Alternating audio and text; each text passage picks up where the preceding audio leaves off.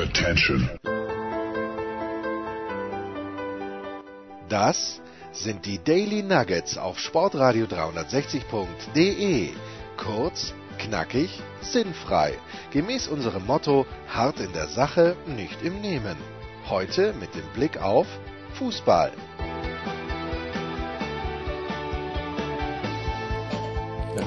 Herrlich, ich höre mich selbst im Hintergrund und das ist nur, nur recht und billig, denn ich bin nach wie vor in einem, wie soll ich sagen, natürlich ist es schön, aber es ist ein bisschen komisch vom Wetter her. Im Moment schneit es gerade wieder waagerecht, weil der Wind eine Schneewolke herbläst. Wie ist es in München einkommen? Im Moment schneit es hier auch, allerdings senkrecht. Relativ dicke Flocken, was immer dafür spricht, Nein. dass es nicht lange halten wird, weil es, glaube ich, zu warm wird. Aber wir haben seit gestern so ein paar Schneefleckchen die sich auch tapfer gehalten haben auf, ähm, in manchen Bereichen. Also es ist fast schon so viel Winter wie das ganze Jahr oder wie diesen gesamten Winter noch nicht. Dabei wollte ich am Wochenende doch die erste Ausfahrt machen mit, mit, mit dem Rennmar-Velo. Wie schauen wir da aus? Äh, ich glaube, dass es am Wochenende warm werden soll. Also, wenn ich mich richtig erinnere, sonntags sind die Chancen gar nicht schlecht. Ja, aber bist du dabei? Das ist meine Frage. Da musst du wieder ja, arbeiten. Natürlich bin ich dabei. Herrlich, herrlich. Ah, weißt du, was mich, ähm, die, diese ganze Klinsmann-Geschichte, wir wurden ja schon wieder aufgefordert, darüber zu sprechen, aber ich finde, das, das, das, langweilt schon mittlerweile, oder? Es ist halt unterm Strich ein, ein beleidigtes Kind, das da auf dem Boden liegt, mit allen Vieren herumstrampelt und äh, vor sich hinschreit. Ich, ich muss ganz ehrlich sagen, ich habe dieses diese Schrift von, von äh, Jürgen Klinsmann nicht gelesen, ähm, wo eben so äh, über den Mehrwert und sowas philosophiert oder ähm, hin und her geschrieben wurde. Aber dieser ganze Kontext, ja, ich, ich habe ja da mir tatsächlich es angetan, seine Eröffnungspressekonferenz, von der ich ja immer noch zehre, ja, mir tatsächlich anzuschauen. Und da hat, er da hat er ja tatsächlich von Herzensangelegenheit und so gesprochen. Und dann äh, stelle ich aber quasi meine, meine, mein Wissen oder meine Analyse eben nicht dem Verein ähm, sagen wir, konstruktiv zur Verfügung, dass ich eben sage, okay, gut, das hat nicht geklappt, wir gehen getrennte Wege, aber hier, das waren übrigens meine Analyse, ähm, egal ob ich das jetzt dem Investor gebe oder wem auch immer, schaut es euch mal an, ähm, ich, das ist meine Meinung zu euch. Nee, ich gebe es natürlich an die Springerpresse. Also wie viel Herzensangelegenheit kann das sein, Jens? Oder das, das unterm Strich ging es da natürlich nur um Geld, jetzt geht es auch nur um Eitelkeiten und ich, ich bleibe bei meiner Meinung leider. Ich, ich, er hat es nicht geschafft, mich umzustimmen. Unterm Strich bin ich froh, dass, dass er jetzt erstmal wieder aus dem Fokus und raus ist, weil wir denke mal, dass wir in ein paar Tagen, Wochen äh, nicht mehr über ihn sprechen werden. Ich fand ihn unterhaltsam, die paar Minuten, die er da war. das stimmt. ja, das, das, fand, fand, ich gar nicht mal so schlimm. Und äh, wissen wir jetzt schon, also die, diese Geschichte von wegen, dass so etwas zufällig und man weiß nicht, wer es geleakt hat, ist doch Blödsinn. Machen wir uns nichts vor. Das ist doch wirklich kompletter Blödsinn, oder? Ja, also wenn das jemand geleakt hat, also sorry, meinst du, dass sich da irgendwie eine russische Hacker-Mafia in den äh, Computer von Jürgen Klinsmann, der vielleicht durch die kalifornischen Waldbrände noch ähm, Schwächen in seinem Virenschutz hatte, äh, reingehackt hat oder so. Also. Nein, ich glaube es nicht. Nee, eben. Also ich glaube, das glaubt keiner. Ich, ich hoffe mal, dass auch Jürgen Klinsmann das nicht glaubt. Ich nicht. Kennst du übrigens Laura, die Laura vom Wendler? Ich, ich habe diese gesamte Wendler-Geschichte, mir hat da jemand einen, einen Witz zu Fasching geschickt und ich dachte, Wendler wäre so ein Regisseur, der mal, wie hieß denn dieser Regisseur Jens, der äh, durchaus bekannte deutsche, ich glaube auch Serien und Filme gemacht hat. Hieß der nicht auch Wendler? Meinst du Horst? Meinst du, auch meinst du Horst Wendland, der übrigens äh, Winnetou ähm, als, äh, als Hauptwerk, glaube ich, hat? Meinst du? Es könnte sein. Ja, und ich, ich glaube, du meinst aber auch noch, du meinst noch jemand anderen. Ja, es gibt noch jemand anderen, aber da fällt mir jetzt natürlich nicht ein. Aber Horst Wendland ist auf jeden Fall jemand. Aber Wendler ist kein Regisseur von TV-Serien, leider. Ja, und, und entsprechend wurde ich da dann auch, auch, auch aufgeklärt, weswegen ich dann noch weniger mit dem Witz anfangen konnte. Also um deine Frage kurz und knapp zu beantworten, nein. Ja, aber das ist das Nächste. Glaubt denn irgendjemand, dass das nicht alles abgemacht ist zwischen Pocher und Wendler, dass die, die sich gegenseitig hier ein kleines bisschen Stoff geben, um in den Na Nachrichten zu bleiben? Ist doch, ist doch Blödsinn zu glauben, dass die wirklich Beef haben, wie wir sagen. Ich meinte Dieter Wedel. Ja, den Wedel meintest du natürlich, den Wedel. Der, ich, ich hab Dieter Wedel meinte ich übrigens. Der große Bellheim und Dieter Wedel, äh, glaube ich, durch die ganze MeToo-Debatte nicht, nicht wahnsinnig gut durchgekommen, wenn ich mich richtig erinnere. Auch nicht direkt, ne? Vorwurf sexueller Übergriffe und so. Ähm, äh, aber ganz kurz, irgendwelche Oliver Pocher, der mit irgendjemandem herumbieft. Jens, ich weiß nicht, ob ich jemals in dem Alter war, aber wenn du, wenn wir den Podcast in diese Richtung ähm, wie, wie soll ich sagen, ähm, in die Zukunft führen wollen, sozusagen, und, und hier neue Hörer generieren wollen und da wachsen wollen, dann fürchte ich, dass ich nur noch als Station Voice zur Verfügung stehe, weil da habe ich überhaupt 0,0 Ahnung. Und ich muss ganz ehrlich sagen, ich bin sehr stolz darüber. Und ich bin sehr froh auch darüber, sehr stolz darauf natürlich und sehr froh darüber, dass dem so ist, weil ich, ich kriege da in der Hinsicht ganz viele Sachen nicht mit und finde es toll. Also ich habe diese Sache nur mitbekommen, die nämliche, weil meine Schüler, meine erwachsenen Schüler wohlgemerkt, dieses Playboy-Spread von Laura, ich glaube mit Nachnamen heißt sie Müller, an die Wand tapeziert haben und das bei drei anwesenden Frauen in dieser Klasse. Und ich frage die Frauen, naja, stört euch das nicht? Stört sie das nicht, weil ich bin ja per sie.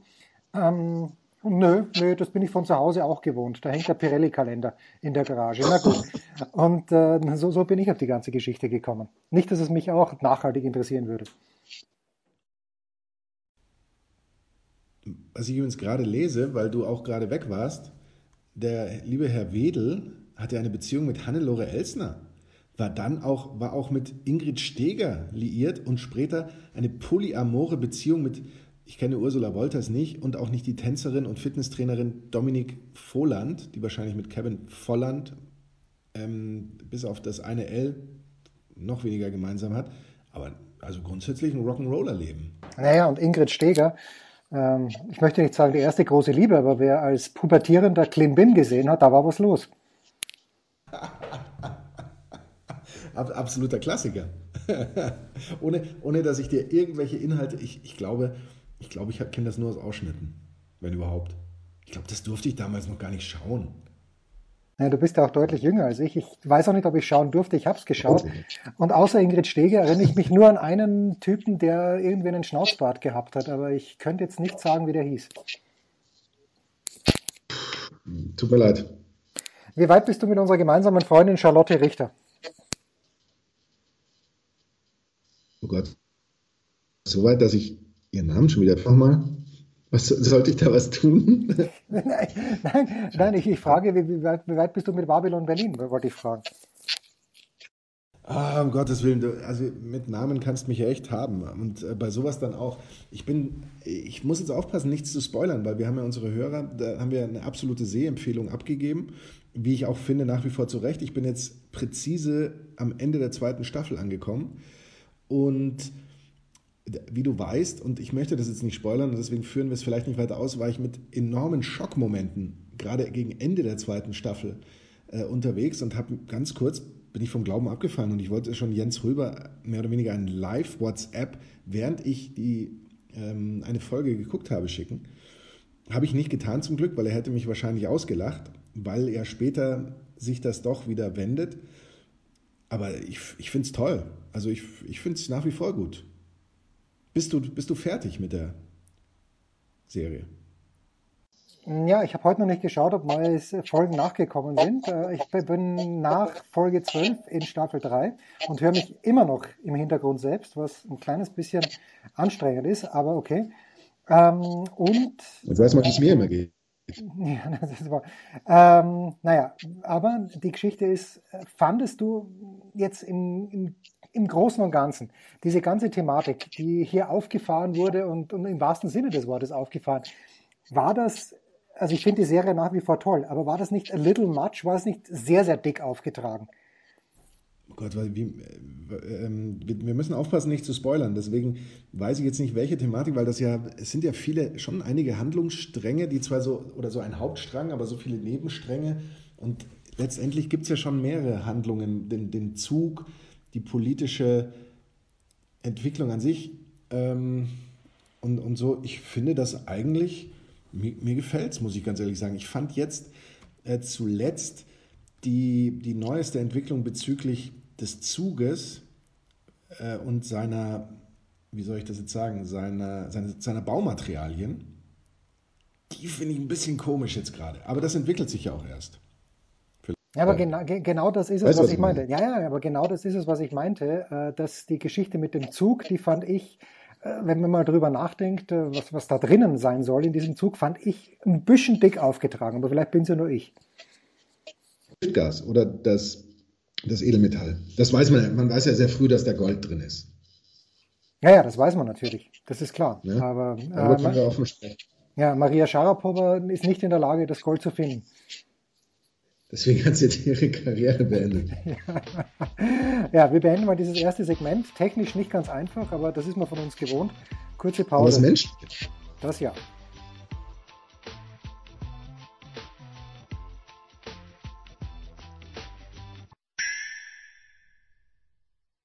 Was kommt? Wer gewinnt? Wo geht's weiter? Unser Blick in die Glaskugel.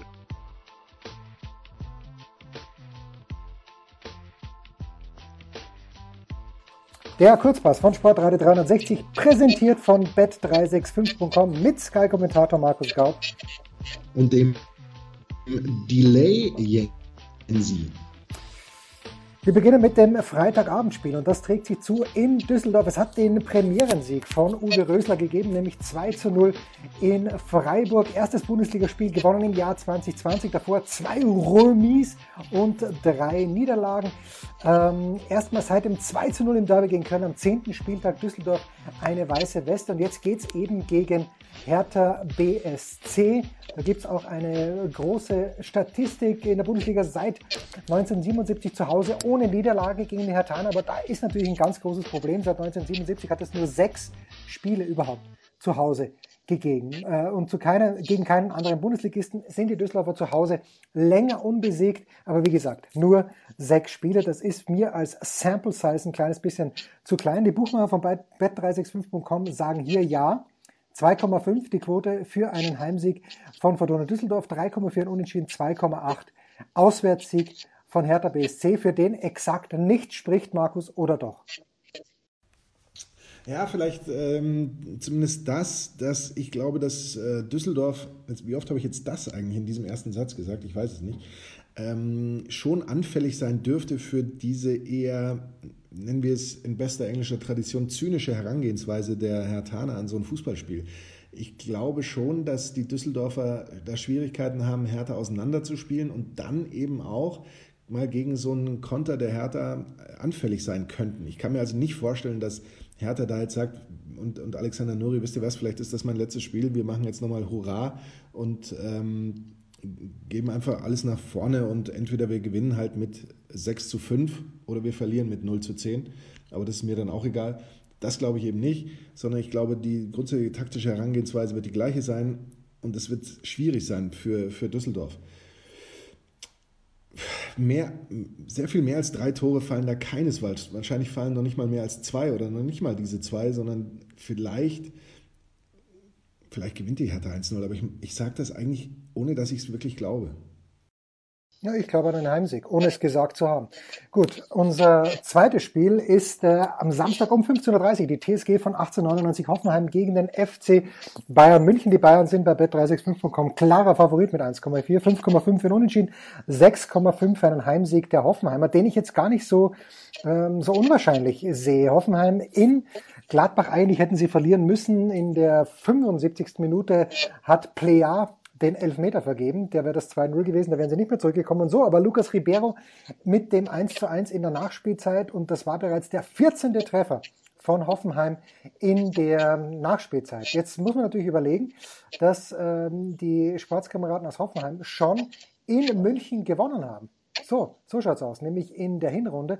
Und äh, das in Heimspielen, da gab es mal dieses eine Tor, wer war da nochmal drinnen? Der, ich, ich weiß gar nicht. Äh, ich glaube, Sven Ulreich war damals in der Kiste.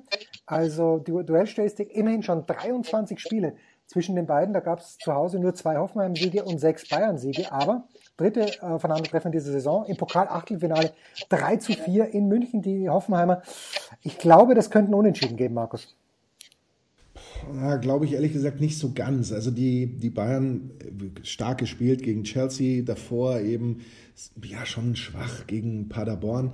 Es gibt für dieses Spiel speziell jetzt keinen Grund, um zu sagen, wir rotieren herum, weil ich glaube auch, dass man jetzt da nicht den Pokal ähm, schon mit so viel Angst irgendwie in der kommenden Woche sieht. Ähm, die, die, das große Thema bei den Bayern, zumindest so in der Presse, war jetzt, Lewandowski fällt aus, vier Wochen, wie wird man ihn ersetzen? Ich muss ganz ehrlich sagen, ich glaube, ich würde Zirkzee da in die Mitte stellen und ich würde schon darauf achten, dass ich am Flügelspiel nicht so viel herum ähm, basteln würde. Gnabry funktioniert tatsächlich am besten, wenn er über den Flügel kommt. Gnabry wäre sonst für mich natürlich Option Nummer eins in der Sturmposition, aber eigentlich nur, wenn Perisic links spielen könnte, was er ja noch nicht kann. Ähm, dafür hat Audrey Sola gesorgt. Ähm, Fink wird nicht mehr herumexperimentieren, wie er es gegen Paderborn gemacht hat, mit dieser ja, bestenfalls halbgaren Dreierkette oder mit eben auch mit, mit zu vielen Wechseln, ähm, weil man eben Hoffenheim ernst nehmen muss und weil eben jetzt das Signal in der Champions League klar ist und ich glaube auch nochmal für Motivation in der Liga sorgt. Lange Rede, kurzer Sinn, 3 zu 1 für die Bayern. Äh, hast du gerade Hansi Flick zu Thorsten, zu Hansi Fink gemacht? Ich meine, ich hätte ein Fink vernommen. Na gut. Uh, unser drittes Spiel Hast ist. Habe ich Fink, da habe ich vielleicht Thorsten Fink, habe ich Thorsten Flick gesagt.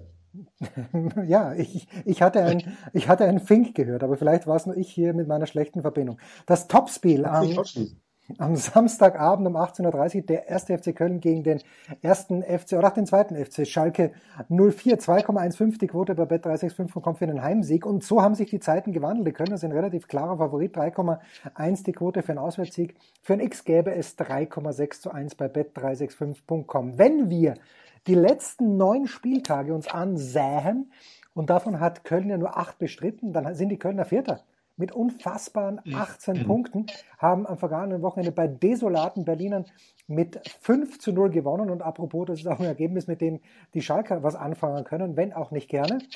Ähm, Konterstarke Kölner, das ist natürlich die große Frage. Werden sie zu Hause gegen Schalke zum Kontern kommen? Wahrscheinlich eher nicht. In Berlin ist es ihnen dreimal erfolgreich gelungen. Insgesamt, ähm, insgesamt also fünf zu null. Ähm, an drei Toren John Cordoba direkt beteiligt und natürlich Florian Kainz groß geworden beim glorreichen SK Bundegammer Sturm Graz, zwei Tore geschossen in Berlin. Was sagt die Statistik gerade zu diesem Duell? Die letzten vier Bundesliga-Begegnungen zwischen Köln und Schalke endeten allesamt unentschieden, mein lieber Markus.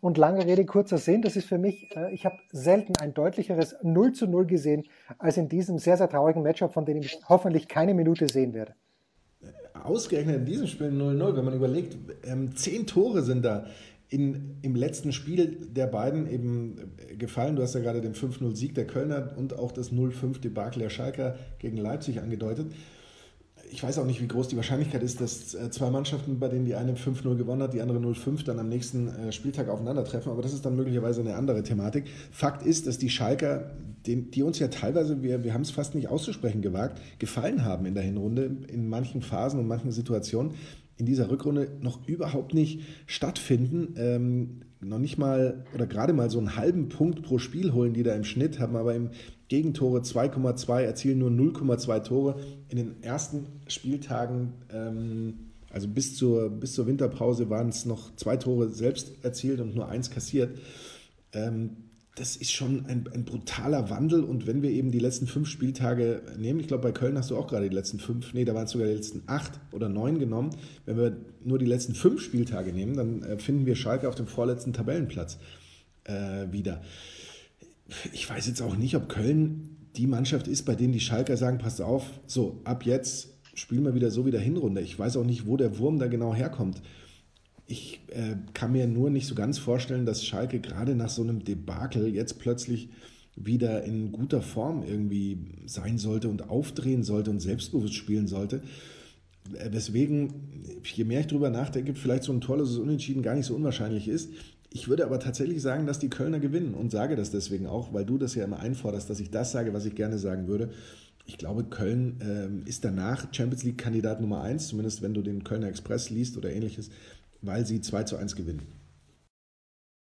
Sag einfach, was du gerne sagen würdest. Unser letztes Spiel ist das eigentliche Spitzenspiel des Tages, denn in Leipzig treten die Leverkusener an und apropos Leipzig natürlich mit 5 zu 0 bei Schalke gewonnen. Davor, ähm, ich glaube, vier Spiele jetzt en suite ohne Gegentor. Davor in Tottenham gewonnen bei den Bayern 0 zu 0 gespielt und gerade ähm, gerade das Spiel auf Schalke, auch wenn es glücklich begonnen hat. Das erste Tor muss Nübel natürlich haben, aber Christopher Nkunku, der Probleme damit hat, Bälle abzuspielen, wie ich finde, aber auf Schalke hat er vier Tore vorbereitet. Das ist aller Ehren wert. Und auch Timo Werner hat getroffen. Timo Werner, der ja mit vielen Vereinen in äh, Zusammenhang gebracht wird, unter anderem mit Manchester United und mit Barcelona. Aber ich glaube, wenn, dann würde er im Sommer gerne nach Liverpool gehen und auch Marcel Sabitzer trifft, wie er es braucht, seit er Kapitän das heißt, wie er es braucht, aber immerhin schon das achte Saisontor auf Schalke. Wie schaut es in der internen gegenseitigen Bilanz? So viele Bundesligaspiele gab es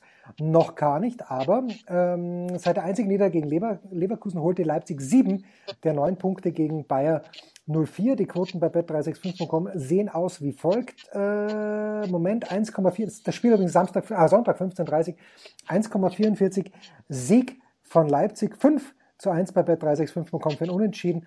6,5 für einen Auswärtssieg von Leverkusen. Es wird in diesem Spiel, da lege ich mich fest, kein Unentschieden geben.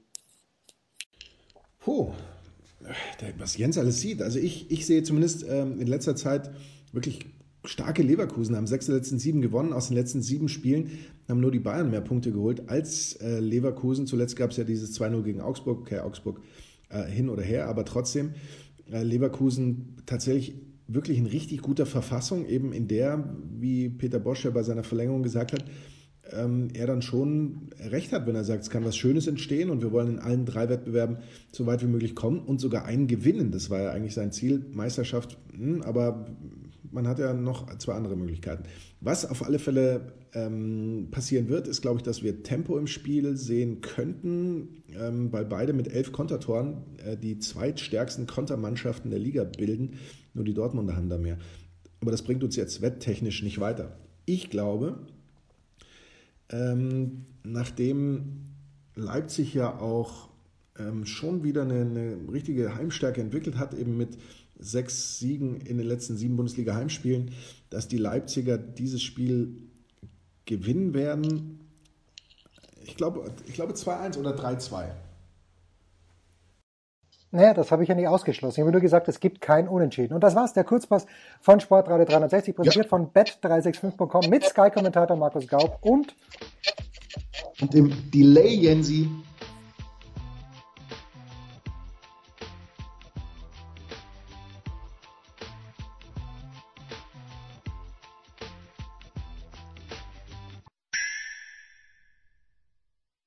der Passgeber, der Eigentorschütze, der King of the Road, unsere Mitarbeiter der Woche.